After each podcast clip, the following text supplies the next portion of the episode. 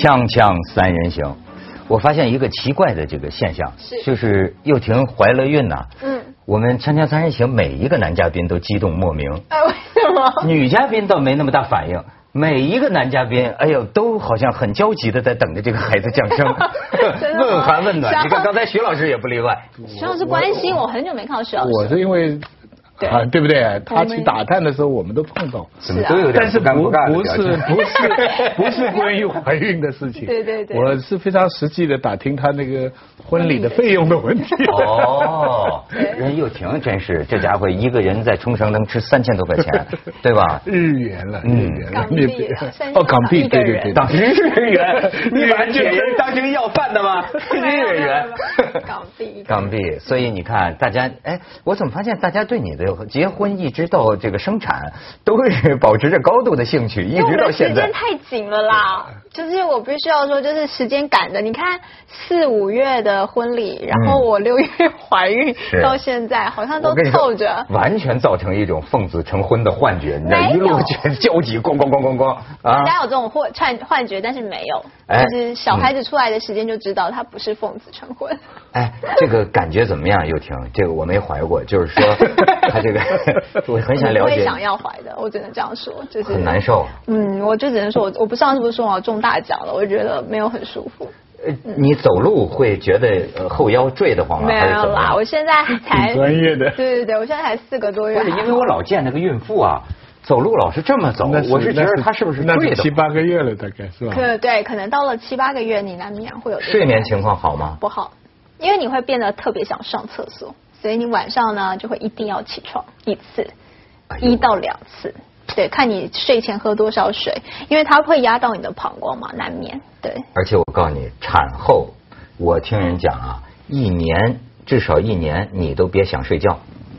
嗯，这个母亲呢、真的是是是很很不容易的，你知道吧？这孩子起来两三次喂奶啊，这种，哎，你你会准备喂自个儿的那个对对对，要亲喂，他们现在的名词叫亲喂，什么意思啊？亲自哺乳啊，亲喂，亲。哦，我以为先洗胃呢，亲喂。喂喂喂，亲喂。哦，对对对，这就是好妈妈。学来的嗯，对对对而且我觉得以后啊，这个内地就少去了，对吧？哦 为什么特别是少坐飞机啊。他们最近又提醒我说不准去北京，我说为什么？他们说哦，因为雾霾要来了，嗯，雾霾是小事儿啊。小事了。你你你知道你要去成都双流机场吗？哦就是一个女的，九月二十八号，我不知道这女的是不是个孕妇，她就投诉这这个事情发起来就是，哎，她过双流机场，她突然发现这个安检门呐，跟她在广州机场见到的不不太一样。但是倒也不用人拿着安检仪那么给你摸摸弄弄了，就直接过这门。嗯后来她说这是个什么机器啊？叫做弱光子安检仪。好高级啊。结果这个事情闹大了，后来发现呃成都的这个火车站，甚至发现全国部分的这个场所、呃车站、机场，原来悄没声的不让我们公民知道哎，你知道他都换了 X 光了。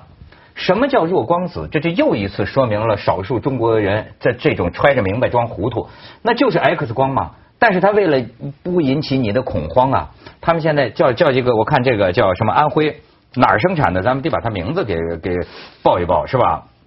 就是说，你看，就是弱光子，什么叫弱弱光子人体安检仪？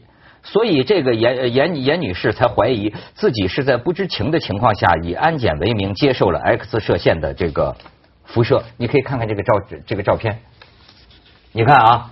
按照这个国家环保法呀，放射物质的有关法律规定啊，你要是有这个电离辐射这种照辐射的这种装置，必须有明显的标识。但是你看，它基本上在后脚跟这个地方弄了，这谁看得见呢？对吧？嗯然后你再往下看，这个好，倒是有人提出意见，他们倒是呃来说，呃，老弱病残孕应该少照 X 光嘛。结果呢，他们也说了，说走人工安检通道。可是呢，给出来的理由又是一个揣着明白装糊涂，说啊是为了防止意外摔倒，哎，请老幼病残什么呃孕孕妇走人工安检通道。你这叫怎么回事呢？你再看下边。这就是安徽的这一家这个企业。据说这个企业的老总啊，还是什么反恐标兵呢？就是说他发明的，你看应用在什么地方啊？应用在监狱，应用在法院，应用在这个矿矿场啊，有他的这种呃装置。其实所谓弱光子就是照 X 光。你再往下看，好，我觉得这个更无耻的表现在这儿，就是说他还有一种玩意儿叫神枪。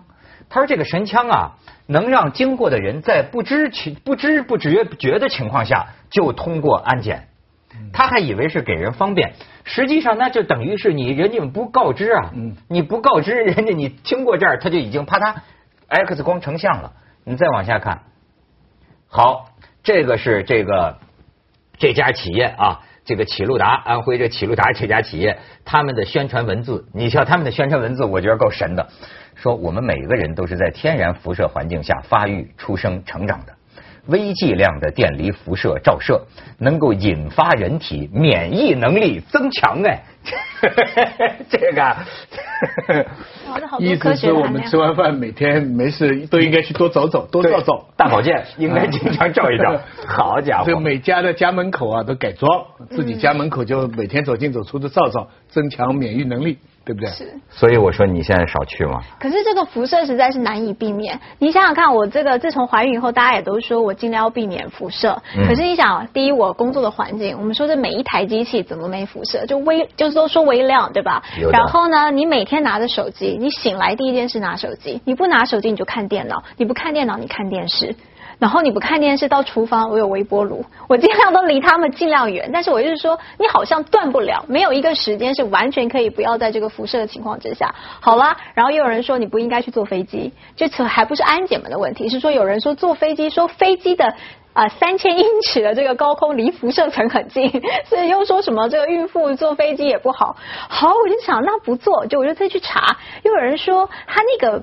剂量，只是说那个剂量到达伤害胎儿的的程度的话，是你一个月，例如说你从台呃香港东呃亚洲飞到洛杉矶，你一个月飞五次，那可能会对你的人体产生一定就是某一种影响，但那个影响不见得是马上畸形，但它就是那个辐射量可能是已经达到必须要警态警告的一个状态，可是不可能有一个人。一一个月飞五次这种长途班机，所以他们说尽量大家都不用那么担心。所以我就是说，这个辐射是无所不在。好了，那不去美国，去日本吧。日本也别去啊，因为东京才刚发生那个地震完。可是我又在想，我有个日本同学就住在东京，他这一辈子就住在东京，他最近才刚生了一个很健康的宝宝，人家也没事。那我就说，那你这要怎么担心？然后我就去问了医生，医生就是有些人就说 Don't worry，有些人就说如果你心里觉得毛毛的，你就不要。没有一个人有定论。哎，这就是我觉得现在还有一种可怕的原因，就是没有定论。你给我个定论，我还可以避免。不是，我可以给你个定论。是。现在这是关于这个事情啊，有两方面。因为他呢，这个机场，成都机场或者火车站，他们也辩解啊，说我们为什么用这个？对。说实际上啊，就说这个的辐射量啊，连两根香蕉都比不上。因为香蕉里边好像含有一种东西叫什么甲四零什么的，就是说香蕉里都有。哎，他说这个微量之微量。绝对达不到这个呃规定的危险标准，比如说国际上的危险标准可能是什么一百什么毫西微毫西弗，搞不清，大家可以去查数据。但就是说说我们这个安检门呐，这下照你一下，就是说你一天照两百多次都没达到那个危险标准。但是问题在于，一天照两百次都没达到标准的话，是不是就应该一天照两百次？因为这个里边有一个分界，就是一个呢叫做规定性的阈值。就是说，确实，大大大大这个就有危险，但是呢，还有一种叫做随机性的照射，就像我们在生活里，呃，有可能随机性的照射。这个有关的这个环保法呀或者法律就是规定，没当然有一个最高的原则，就是没有必要照射的就不要照射，因为你知道吗？达到了这个，肯定就是说可能会对健康有损，容易致癌。但是你知道吗？这个受照射呀，还有一种叫随机概率。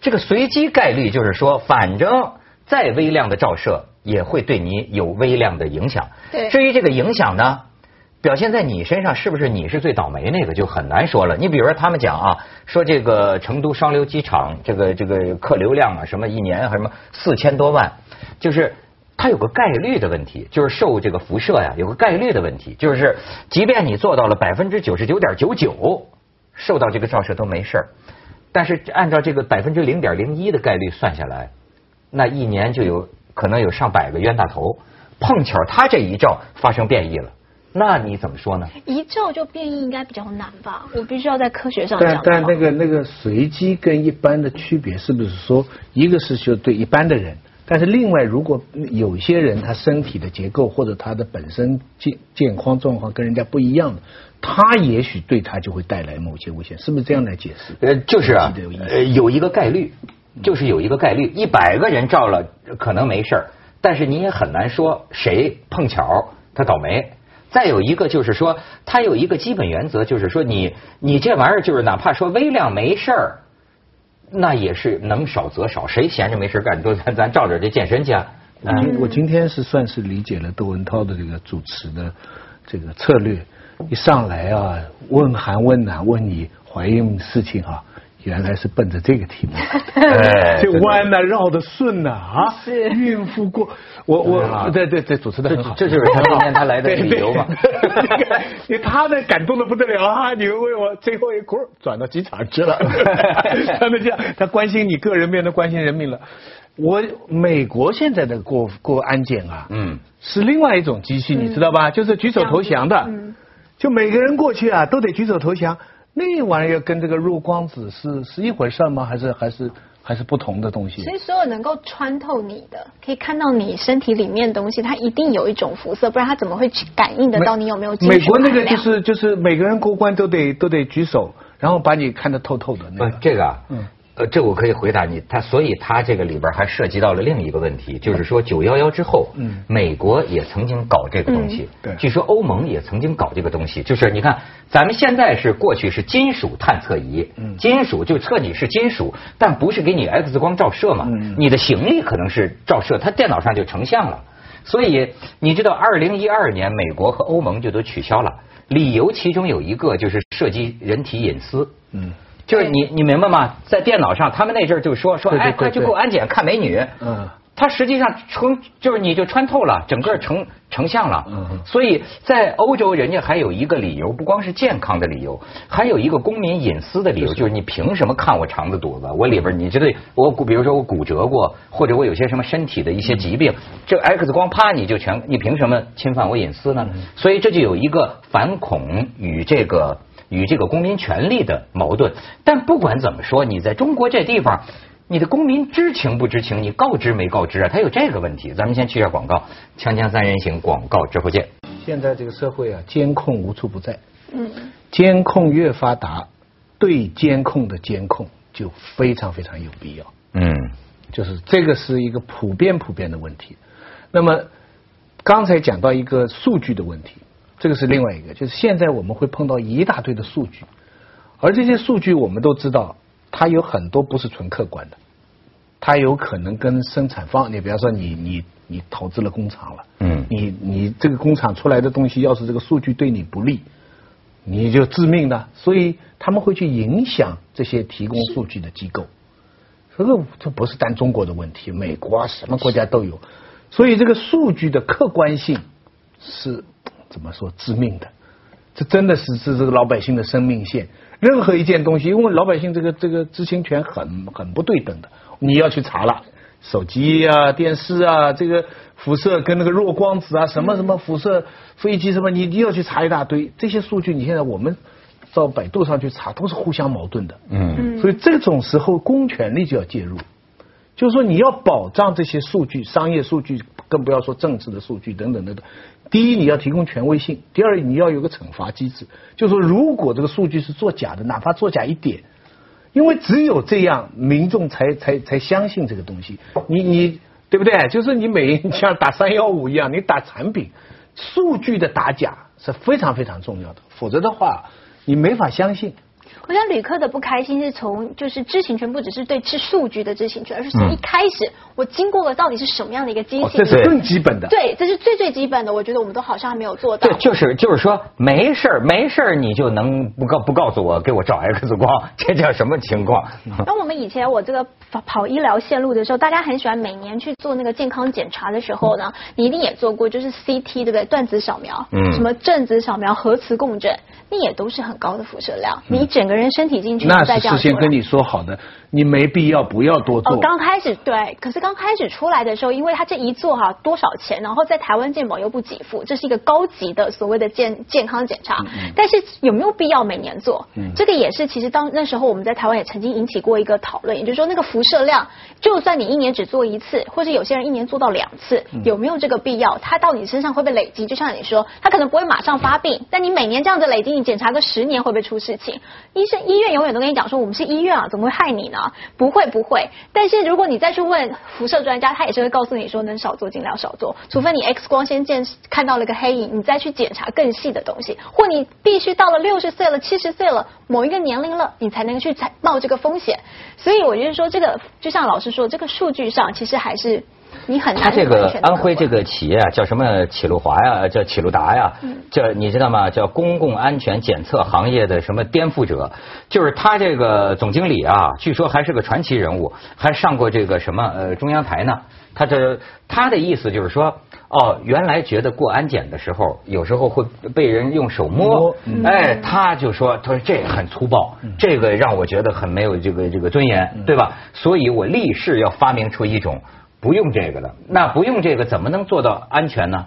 就是把你透视一下，哐叽给你照一 X 光，那当然了，连骨头都看得见。你那，但是就是这，我跟你讲，我开高速公路哈，你在香港，你在国外开高速公路，你常常会看到一个标志，就是说提醒你这里有监测器，对，嗯，这里在监测速度，对。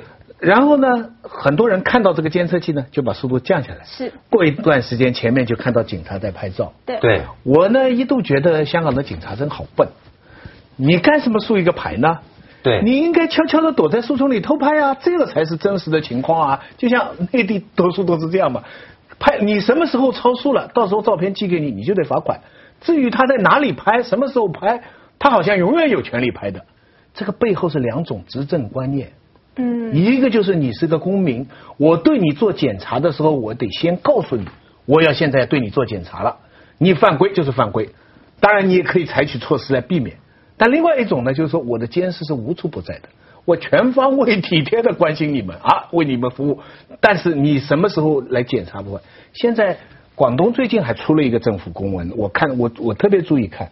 说厕所等等地方不能装监视器啊，原来装的啊。他说厕所、浴室不能装监视器。其实这个问题也是有争论的。那那我我也你打个比方，飞机上的那个厕所啊，你觉得它应该应该不应该有监视头？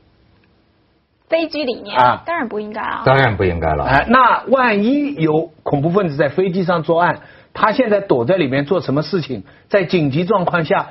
机上的安全人员就没办法知道飞机上的这个角落里发生的事情。你说的对，这就是所谓的一个全球争议的问题，就是反恐安全与公民权利，他要要要要权衡。但是你比如说我，我觉得。他理论上讲，应该是上飞机的时候的这个安检，嗯，就已经过滤掉了。嗯，你不能说在人飞机上厕所里再装一摄像头，这个我就觉得就过了。对，我每次在飞机上上洗手间的时候，老师都要检查一下，是吧？检查一番，当然我知道我也没啥好看，对不对？但是有有停这样的，对不对？看你想干什么？看我想干什么？很多人在里面干什么事？对，是啊。哎，这个很多人说没干过什么事，这一生是白活了的，诸如此类也有这样。有。那年春节嘛，就是从广西呃，就是还是飞广西的一个飞机啊，呃，有一个民工，就现在飞机票也便宜了，就是就这个打折机票，民工上去，然后呢，好像半半个钟头没出来，最后就砸门呐，就砸这个门，就后来说这个民工在那里边干嘛呢？洗澡呢，脱 光了还 不是有很多电影，我不知道现实当中有多少这个可能，有很多电影。很关键的一部分，他组装带上来的东西啊，或者他跟人打啊什么，是在这个厕所里边。换句话说，如果从那些电影啊或实际发生情况，在紧急事件下，如果你能看到这里面，是对整个飞机的安全是有帮助的。所以这个东西就有争争论啊。当然，人家也没来咨询我的意见了，一如既往，对不对？但我想，会不会有这么一种可能，就是说，正常是不能装监视器的，但是它有一个紧急的可以看到里边的一个装置，在万分紧急的情况下，比方说经过机长跟乘务长几个人的共同决定，陷入一种紧急状态下，我们可以看到这一个房间里边的事情，为了全机的安全，这是不是合理的呢？我觉得，你们有没有想过即便咱们俩男的愿意，又婷也不可能愿意。我们台湾才发生这件事情，就是一个航空公司在大家都坐过飞机，知道三十分钟要起降要降落的时候，他就告诉你说，所有乘客不要再上厕所，请大家回到座位。有人不结果就有一个人正好在里面，他可能想说我就上完再出去呗。总之他就一个妈啊一个女孩子，她就在里面上厕所，外面可能有人敲门，他可能想说我就上完再出去，没应门没怎么样，敲的越来越急，他就是不开门。当然因为我在上厕所，就最后一个男。空服员一个女空服员，因为女空服员你拉不开门，男空服员想办法就破门而入，一打开很尴尬，你正在上厕所，那个空间就这么大，那女的就告飞机了，就告那个航空公司说你侵犯我隐私。航空公司说，亲爱的，我们已经要降落了，如果我不知道你在里面干什么，我怎么知道你昏倒了，或者是说你这个危险了，对，所以我必须破门，那就是争议了。最后是该罚谁？你是要罚这个客人，应该三十分钟前就他说我只差。就是我就快上完了，你为什么不给我这个严格按按法律是这个女的的错，因为她违反规则在先。对，虽然人家打破这个门也是错，但是是因为你的违反规则在先，而且你可能危害到拳击的安全。我觉得这个事情争不完，但是有些事情呢，就是我的我讲这番话的意思就是说，监控其实可以，而且现在难以避免。据说英国说他们发现百分之四十的监控器来自于中国，他们最近在讨论国家安全问题，对不对？但是更重要的是对监控的使用。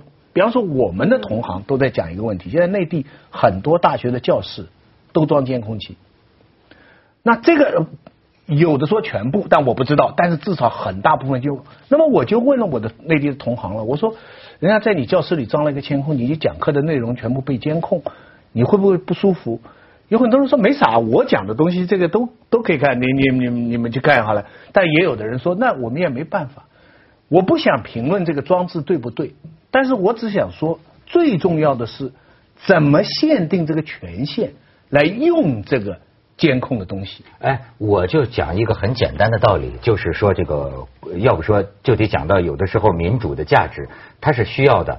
有些问题需要公众讨论，嗯，有些问题需要利益相关人，就说我们愿意，嗯，甚至咱公投啊，我我乐意为了这个搭出我的一部分自由，但是你不可以揣着明白装糊涂，你不可以瞒我，你不可以偷偷的来。锵锵三人行，广告之后见。哎，所以有些你都细节你都不会想到，比如说你别看安检，说是前一阵儿啊，这个大连一个地铁站口有一个张先生，把法院已经受理了，他告，因为你看，好像我们有一个不成文的规定，就是说啊，男的安检员只能检查男的。对，而女的安检员呢，可以检查，既检查男的也能检查女的，对吗？可是你知道有些男的也很敏感嘛？你算不算性别歧视啊？有个张姓张的这先生，他为什么？他就说他去，他说这个女安检员摸他的胸，和顺手还摸了一下他的屁股。而且他就说这个东西，就是他说他就火了，他说你为什么要这么安检？后来说那女的说说你大老爷们还怕摸吗？这张先生 当时就火了。而且你看啊，我觉得张先生挺逗的，他跟这个他报案了，但是呃初步警方呢就说女安检员的行为啊不构成这个猥亵，但是呢张先生认为这个女的侵犯了他的人格权。而且他在诉状中如此描述说：“女安检员的手摸到了我的胸部，我当时有明显的不适感，而且下体有勃起的反应。”那他站上去之前，他可不可以选择就不要找？就是在开始之前，他就别要那个女安检员。其实照理说是可以的，那他可以，他可以辩解说他不知道他会这样摸我的胸。你怎么会不知道安检一定会摸到你的身体呢？一定的。不是，当然人家那个安检口的那个人就说，说是人家拿安检仪摸了一下，可能是有响动，觉得是不是有金属，人家才摸了一下他。口袋说你这男的，你以为自个儿是宋仲基呢？是吧？但是这个里面 确实有，确实不是。我认为这个张先生，我很支持他。呃，他体现了一种相当较劲的文明观念，男女平等，就是哎，对吧？就是说，哎，这就证明你如此的要尊重公民个人意愿。就即便你把我摸舒服了，也得是在我个人意愿下，你明白吗？要不然舒服了，我也对你为我好，你也要事先告诉我。对你不能说你悄悄的，你说你是为我好，你做了一个什么事情，对但是对我们实际上我们是不知道的。但是他这个反应，我觉得也忒敏感了点儿，是吧？对，中中国的飞机的那个那个那个这个体检真的不算什么。我去过厉害的，是从印度到克什米尔，嗯他们事先说有警告，会有多次的按摩。后来我还是惊讶，有思想准备的情况下还是惊讶，怎么个摸法？那那就是按摩。啊，那徐老师可能是这就是按摩